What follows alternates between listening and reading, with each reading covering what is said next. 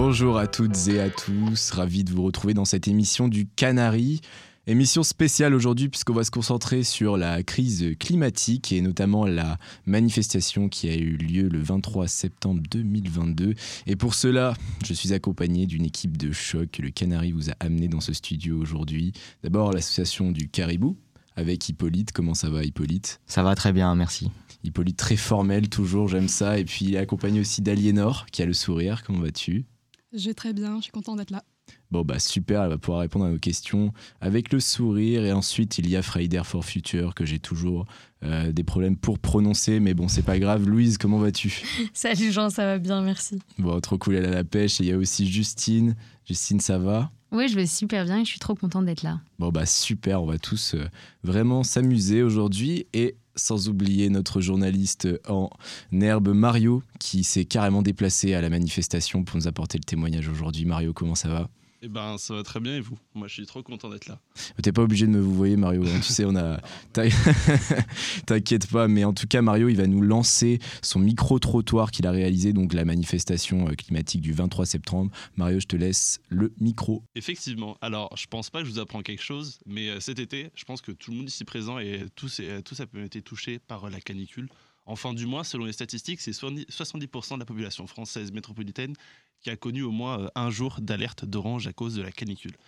Et avec euh, cette conséquence concrète du dérèglement climatique, des manifestants se sont regroupés ce vendredi 23 septembre devant les mairies de France pour la grève mondiale pour le climat.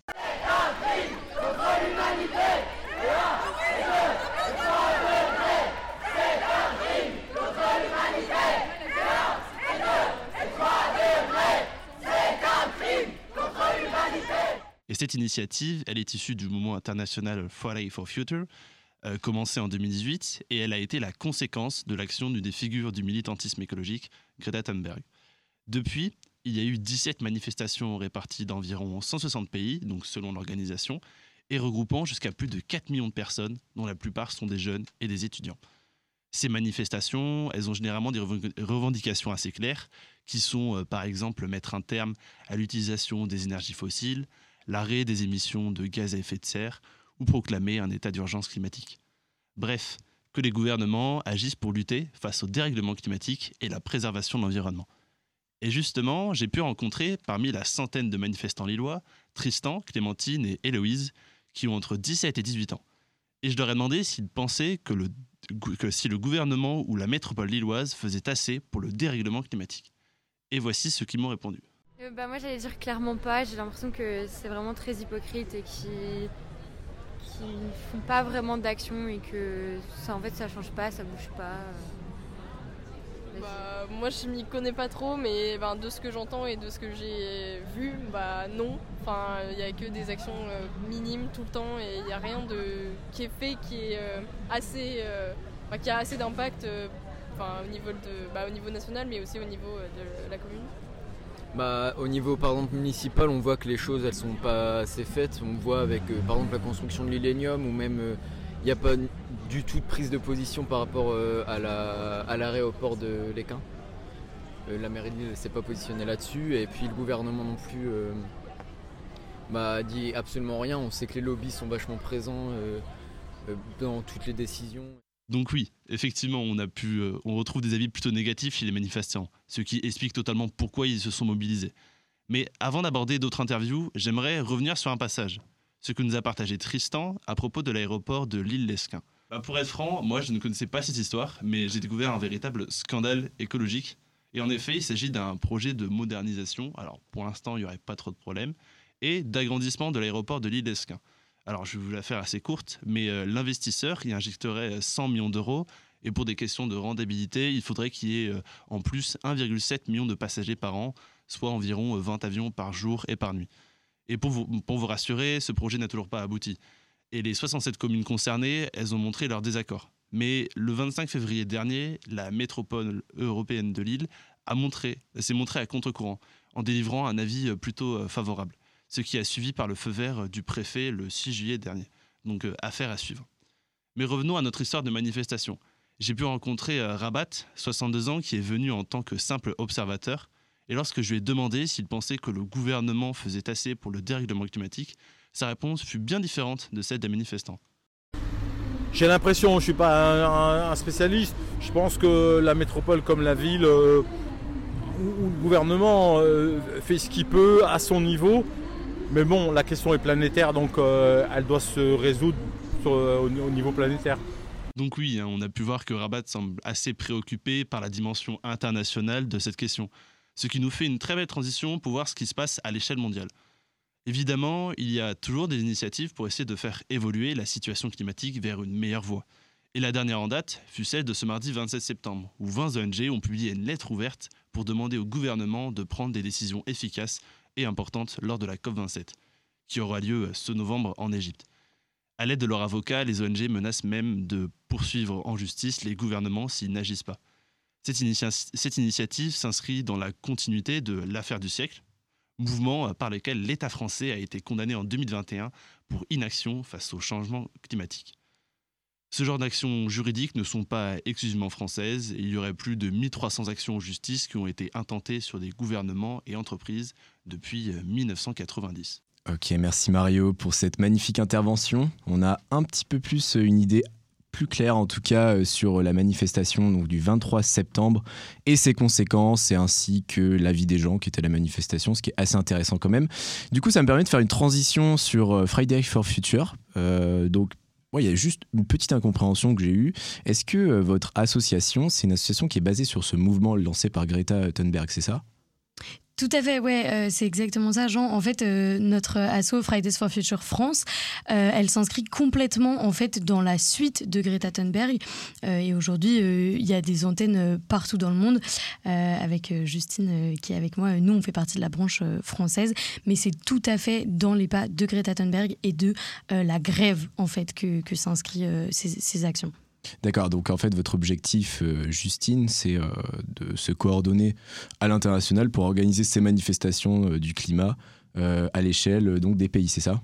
Alors la coordination internationale, elle se fait simplement dans la désignation d'une date, mais après c'est vraiment les structures nationales qui vont se mobiliser et qui vont structurer la grève au niveau national. Mais à l'international, il y a il y a juste la dette. Ok, d'accord. Et donc, euh, nationalement, vous faites des réunions ou en tout cas des visioconférences, admettons, avec euh, les autres structures des grandes villes euh, françaises, c'est ça? Tout à fait, c'est ça. Euh, et ça dépend, en fait, euh, par exemple, euh, si à Lille, Fridays for Future est bien implanté, ce qui est le cas, c'est Fridays for Future qui va organiser la manif à Lille. mais on, a bossé, en fait, avec plein d'autres orgas partout en France. Et ça dépend, en fait, de comment les orgas sont impliqués localement. Et c'est ça qui est intéressant, en fait. Tout à l'heure, tu parlais de l'aéroport de Lille-Léquin, et c'est carrément un sujet qui est crucial pour nous aujourd'hui. Et on était samedi dernier en co-organisation avec NADA, avec euh, Stay Grounded, qui sont euh, d'autres organisations qui se mobilisent, euh, donc eux, plus sur les questions de l'aviation. Mmh. Mmh, bah, on reviendra sur l'aéroport tout à l'heure, mais du coup, quand tu organises une, une manifestation, ou en tout cas à l'échelle de votre association, Justine, qu'est-ce qui est le plus important ou qu'est-ce qui est le plus finalement difficile dans l'organisation de cette manifestation? Alors, ce qu'il faut prévoir en amont, c'est déjà la communication, parce qu'il faut parler de cette date. Évidemment, il faut qu'il y ait le plus de personnes possible, mmh. euh, parce qu'il y a plein de gens qui sont mobilisés, mais qui ne savent pas et qui du coup ne viennent pas. Donc la communication euh, sur tous les, à tous les échelons. Donc euh, déjà sur les réseaux sociaux. donc ça, c'est nous. Après, on a aussi des chargés de presse qui vont s'occuper de de contacter le plus de, de médias possible pour qu'on en parle. et aussi du coup, la communication au niveau de avoir des, des jeunes qui viendront. Donc ça, c'est plutôt du tractage, de l'affichage. Mmh.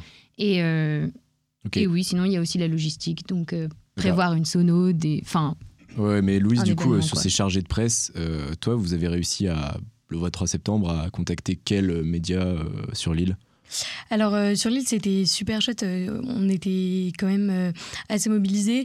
on a notamment été sur les studios, enfin sur le plateau de BFM Grand Lille pour la matinale à 7h30. donc ça, c'était vraiment chouette. Et puis après, ils ont refait un reportage. Donc on est passé dans le journal du soir, si je dis pas de bêtises. Mmh. Il y avait aussi RCF, donc Radio Catholique francophone qui était sur place. et puis il y avait France 3. Ouais, tout à fait. Justine me souffle France 3 euh, de, de la région qui étaient aussi là. Ils ont fait un très très chouette article, une vidéo. Et euh, après, euh, des médias euh, qui sont spécialisés dans les Hauts-de-France, comme euh, Weo par exemple. Euh, voilà, donc c'était c'était très chouette. Et puis au niveau du national, euh, il y avait euh, plein de choses. Euh, On a euh, Alice et Pablo qui sont euh, nos, nos porte-paroles, qui ont été à plusieurs euh, matinales, euh, notamment euh, chez euh, France Inter. Je crois que je les avais entendus d'ailleurs euh, sur euh, le plateau de France Info. Mais en tout cas, euh, bah, c'est génial. On s'attarde pas trop sur le côté communication. On a bien compris que c'était très important. Mais concrètement, dans la manifestation, en physique, en réel, c'est quoi votre rôle? C'est de manier les foules? Justine, qu'est-ce que qu'est-ce que tu peux me dire sur ça? Bah, du coup, déjà, fallait en amont euh, prévoir des slogans et euh, faut prévoir euh, le, le trajet. Et ouais, qu'on fasse pas mal de bruit pour justement avoir de l'impact. Donc, ça, c'est vraiment l'instant euh, grève, genre à ce moment précis.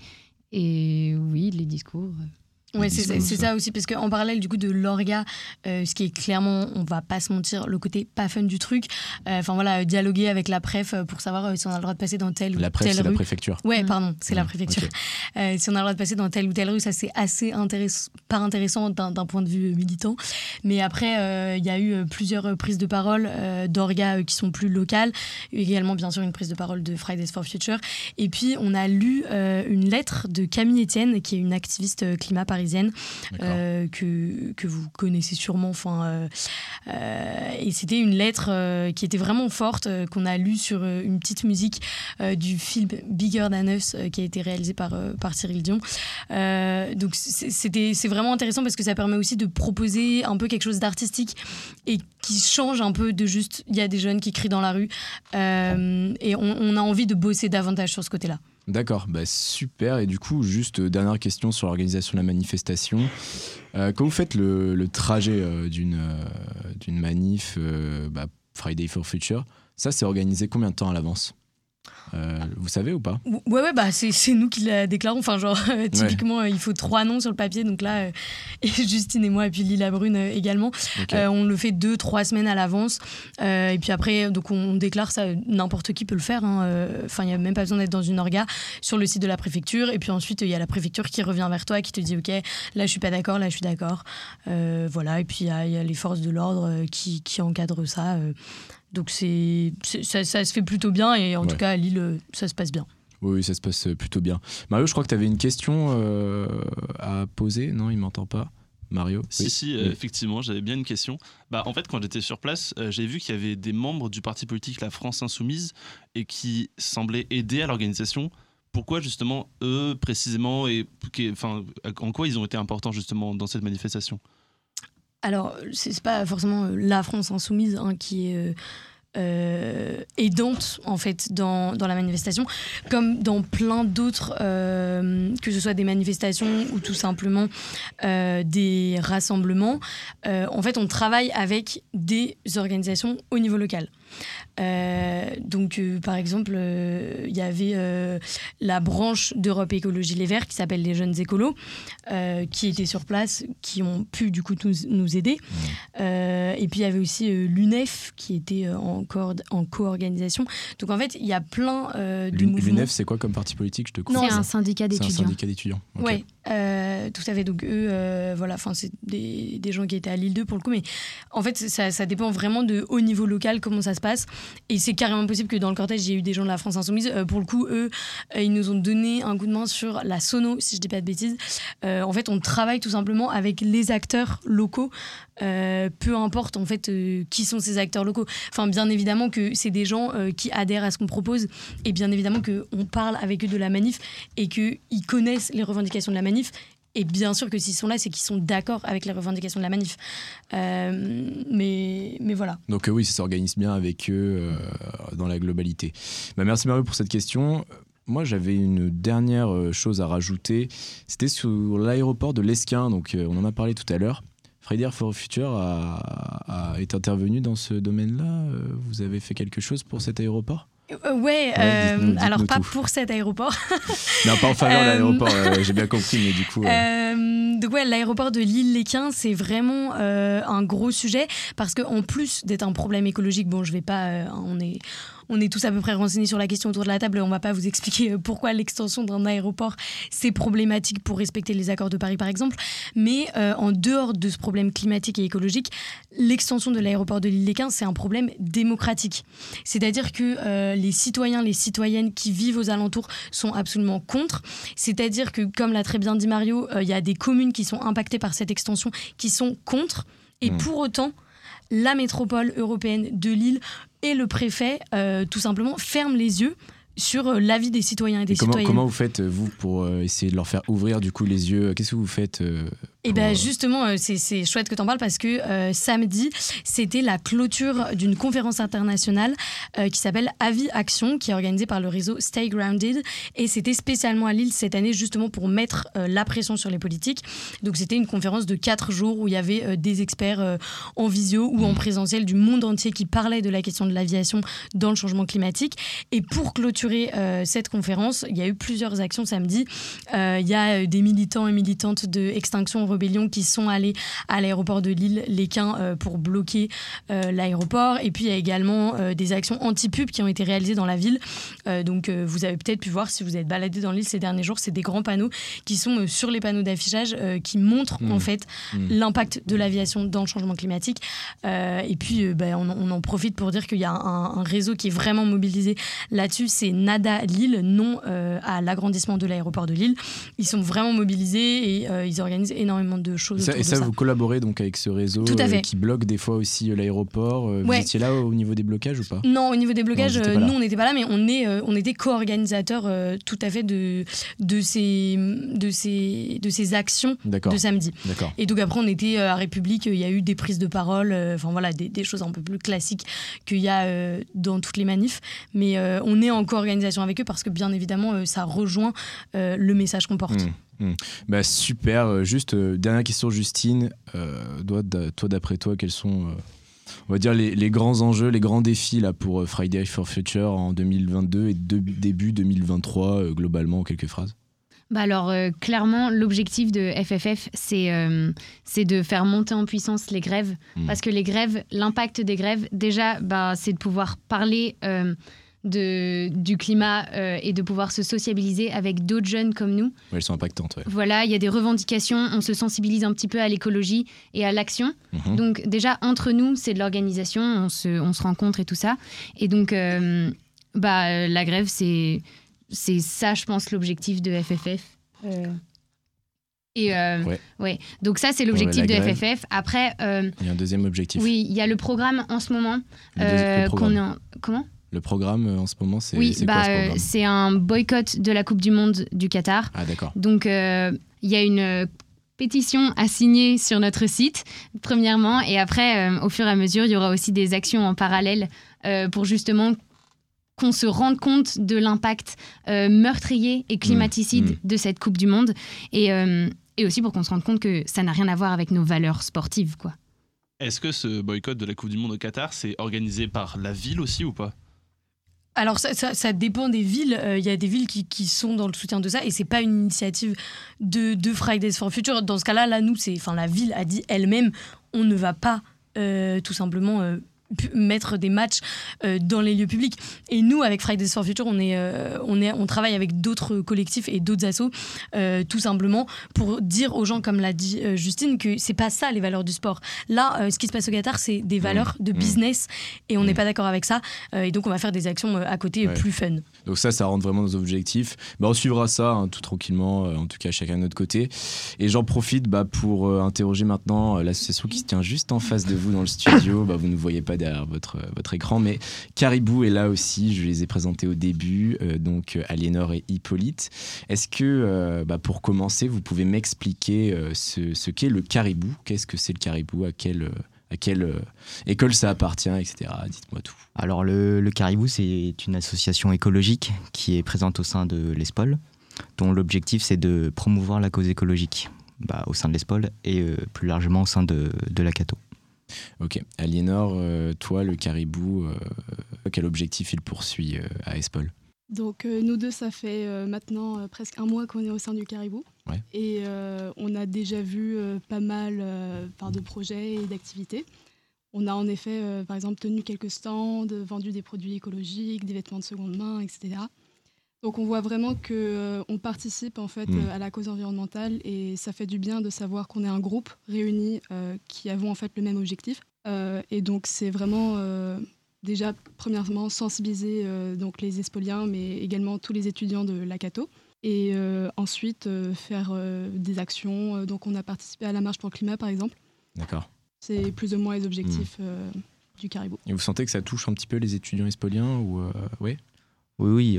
L'association du Caribou, euh, elle a un compte Instagram qui est assez euh, présent.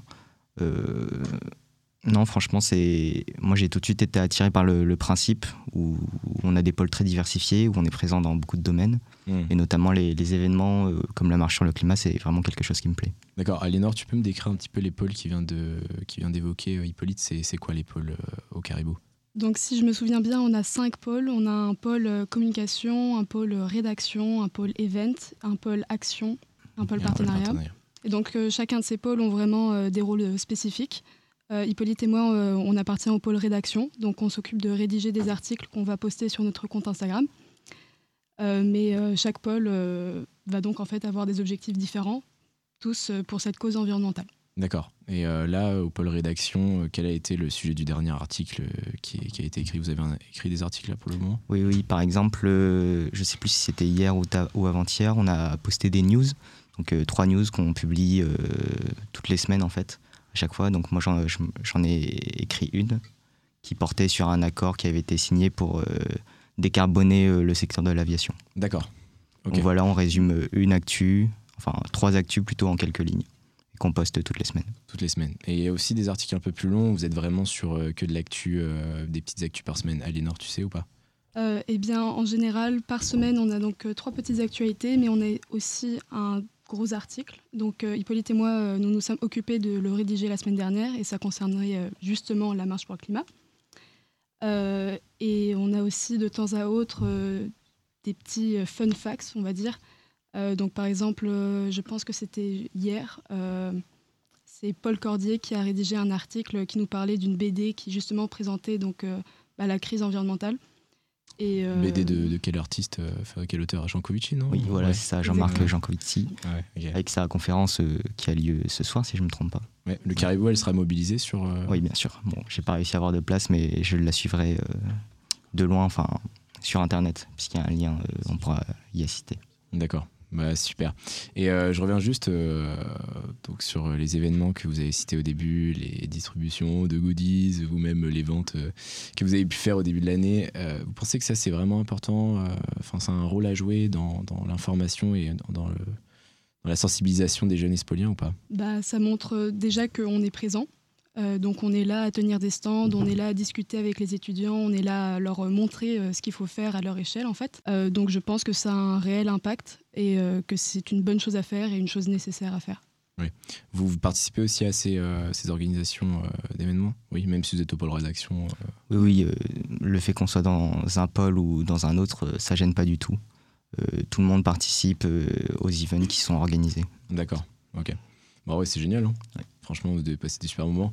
c'est c'est cool. que à Espol ou des fois vous avez un peu aussi une visibilité extérieure euh, à Bah, l'école? Principalement, c'est à l'ESPOL, forcément. Mhm. Mais si on peut avoir une visibilité euh, extérieure, on dit pas non. Tous nos events, ils sont, ils sont ouverts à tous, en fait.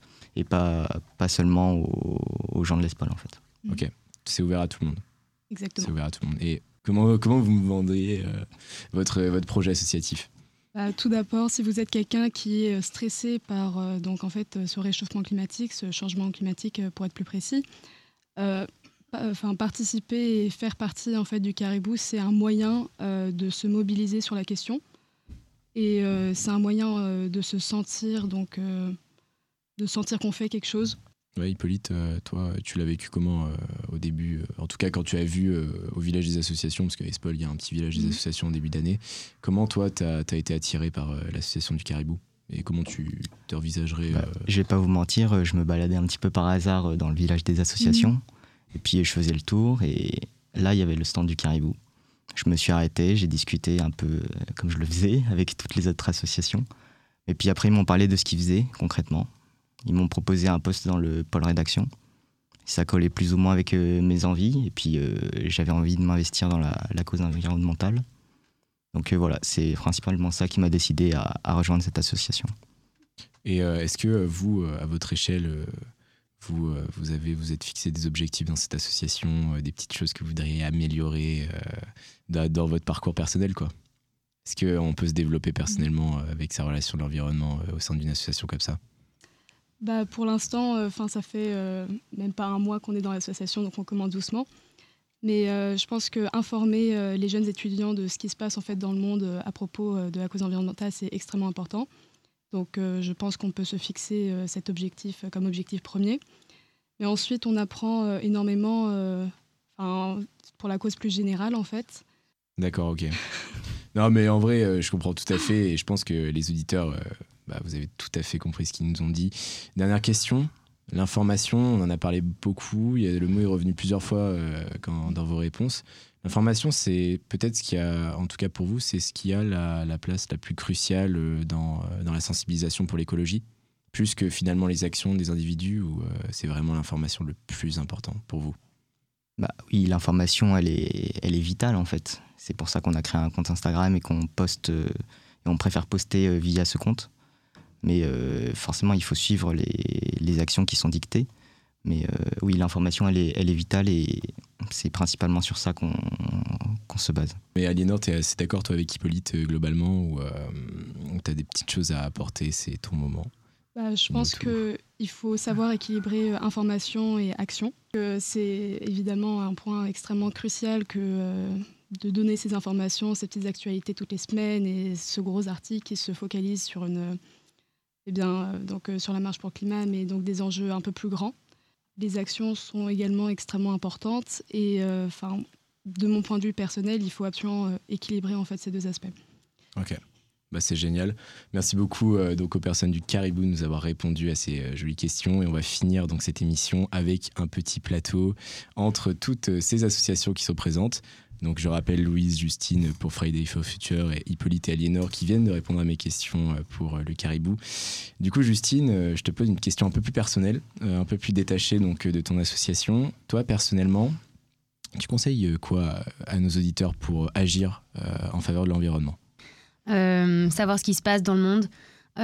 déjà premièrement et aussi bah, des actions quotidiennes genre ça paraît débile mais on parle toujours du recyclage mais c'est c'est peut-être, enfin, c'est évident, mais il n'y a pas que ça. Euh, il y a aussi, euh, bah, genre, euh, prendre moins de temps dans la douche, mais surtout, je pense que militer, moi, ça m'aide énormément.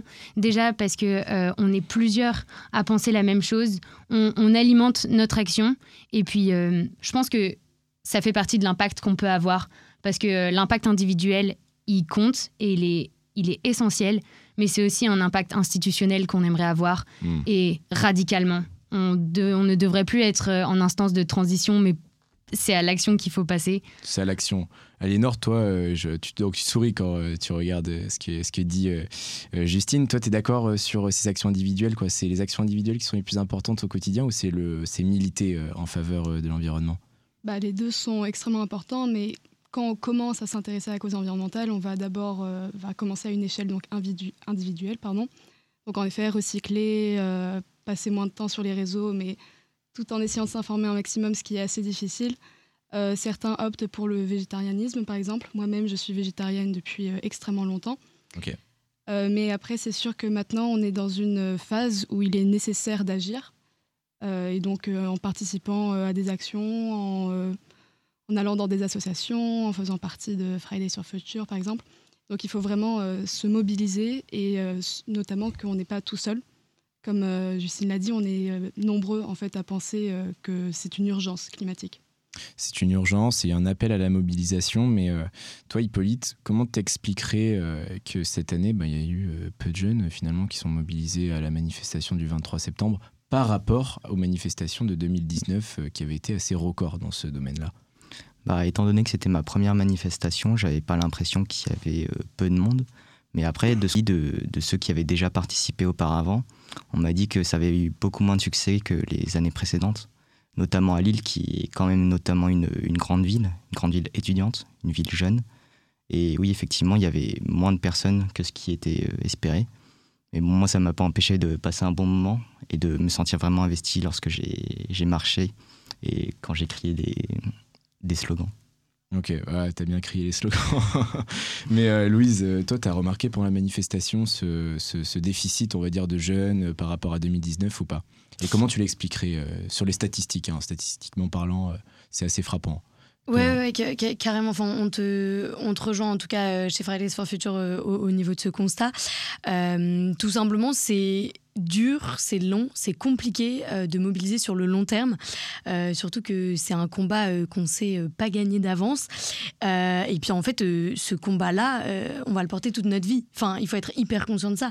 On, a des militants qui sont autour de nous, qui, ont, qui ont 60 ans, qui militent depuis des dizaines d'années et qui, qui voient que, que, ça ne change pas, que, les, que les acteurs politiques, que les acteurs économiques ne, ne prennent pas en compte tout simplement la notion d'urgence.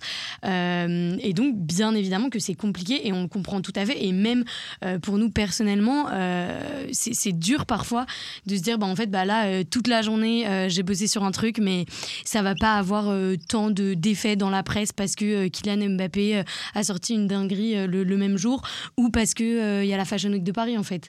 Et bien sûr que c'est compliqué et c'est aussi compliqué pour nous personnellement parce que, bien évidemment, c'est source d'anxiété, c'est source de stress. Mais on est là, on continue et, on, et juste on lâchera pas parce qu'en en fait, euh, aujourd'hui, c'est plus un choix de s'engager, c'est une obligation en fait. Mmh, une obligation.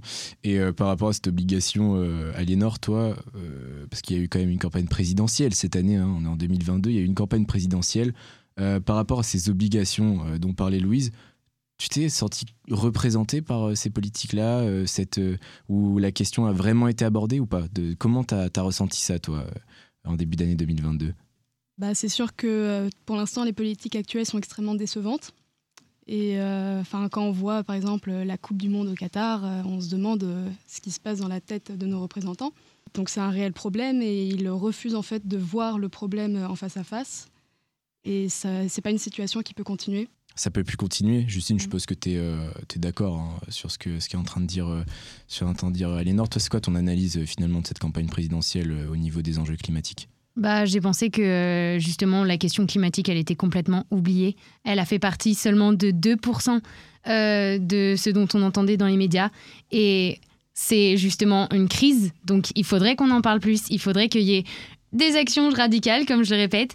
Et donc, euh, non, je me suis vraiment pas sentie accompagnée ou juste euh, écoutée de, de, cette peur qu'on ressent et ce stress qui va nous arriver. Donc, voilà les regards sont tous baissés autour de la table, hein, donc je suppose que vous partagez ce constat. Dernière question et après on se quitte. Euh, là, il y a bientôt la, COP 21, enfin la COP 27, pardon, 21, oui bien sûr, genre la COP 27 euh, qui va arriver dans quelques mois, je crois deux mois. Euh, si vous vous rentriez un par un, donc je vais vous interroger un par un, vous allez à cette COP 27, vous chopez un dirigeant politique, qu'est-ce que vous lui dites? Qu'est-ce que vous lui dites par rapport à cette, cet enjeu? Hippolyte commence. Si, si j'étais convié, qu'est-ce que je lui dirais? Bouge-toi, bouge-toi, fais quelque chose, parle-en plus, fais des actions concrètes pour le climat. Et arrête de tourner autour du pot. Arrête de tourner autour du pot. Toi, Aliénor, qu'est-ce que tu dirais? C'est une urgence. C'est une urgence. Il faut euh, s'impliquer dès maintenant. Et même maintenant, il est presque déjà trop tard. Donc euh, c'est vraiment, vraiment maintenant. Euh, bah moi, je, je, dirais, alors clairement, je, parlerai à Macron parce que parce que c'est lui qui représente mon pays euh, à la COP 27. Euh, je lui dirais tout simplement euh, arrête de soutenir euh, Total, qui est une entreprise criminelle qui fait le plus grand oléoduc chauffé du monde en Tanzanie et en Ouganda. le gouvernement Macron est sur une hypocrisie des plus grandes en ce moment. C'est-à-dire que devant les médias, il affiche que non, il ne soutient pas Total, mais les, les, différents mmh. rapports des ONG mmh. prouvent le contraire. Et ça, c'est encore une fois, c'est un vrai problème parce que, encore une fois, en dehors d'être un souci climatique, c'est un souci démocratique euh, des familles moment, Donc un moment assez sympa avec Emmanuel Macron à la COP 27. Je pense que moi j'ai des petits biscuits même. Et, pour finir, Justine, si tu as une phrase un petit peu plus courte que celle de Louis, s'il te plaît, euh, sur, euh, sur ta bah rencontre avec un dirigeant politique. Je parlerai, je pense aussi de Stop Hiccup, mais je dirais que pas aux citoyens de porter le changement, mais je pense que les citoyens peuvent aider. Et comment est-ce que l'État peut nous aider? Déjà par des formations climatiques. On doit savoir ce que c'est les enjeux qui nous attendent et on doit y être préparé absolument. Donc une formation climatique, c'est la revendication de la jeunesse et c'est aussi ce qu'on revendiquait pendant la, la grève. Donc premièrement, et aussi euh, de boycotter euh, diplomatiquement déjà euh, Mmh, la- le Qatar. Donc voilà, ouais.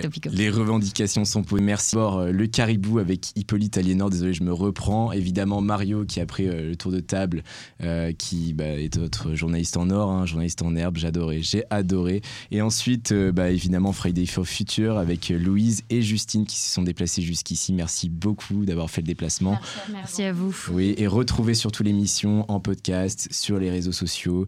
Et n'oubliez pas de venir la semaine prochaine. Non, la semaine prochaine, on fait une petite pause. Mais en tout cas, aujourd'hui et euh, cette semaine sortira le prochain podcast des Chroniques du Coin. Donc n'hésitez pas à y aller et à réécouter cette émission en podcast. Merci beaucoup à tous et bonne journée. Merci, bonne journée. Merci. Merci. Au revoir.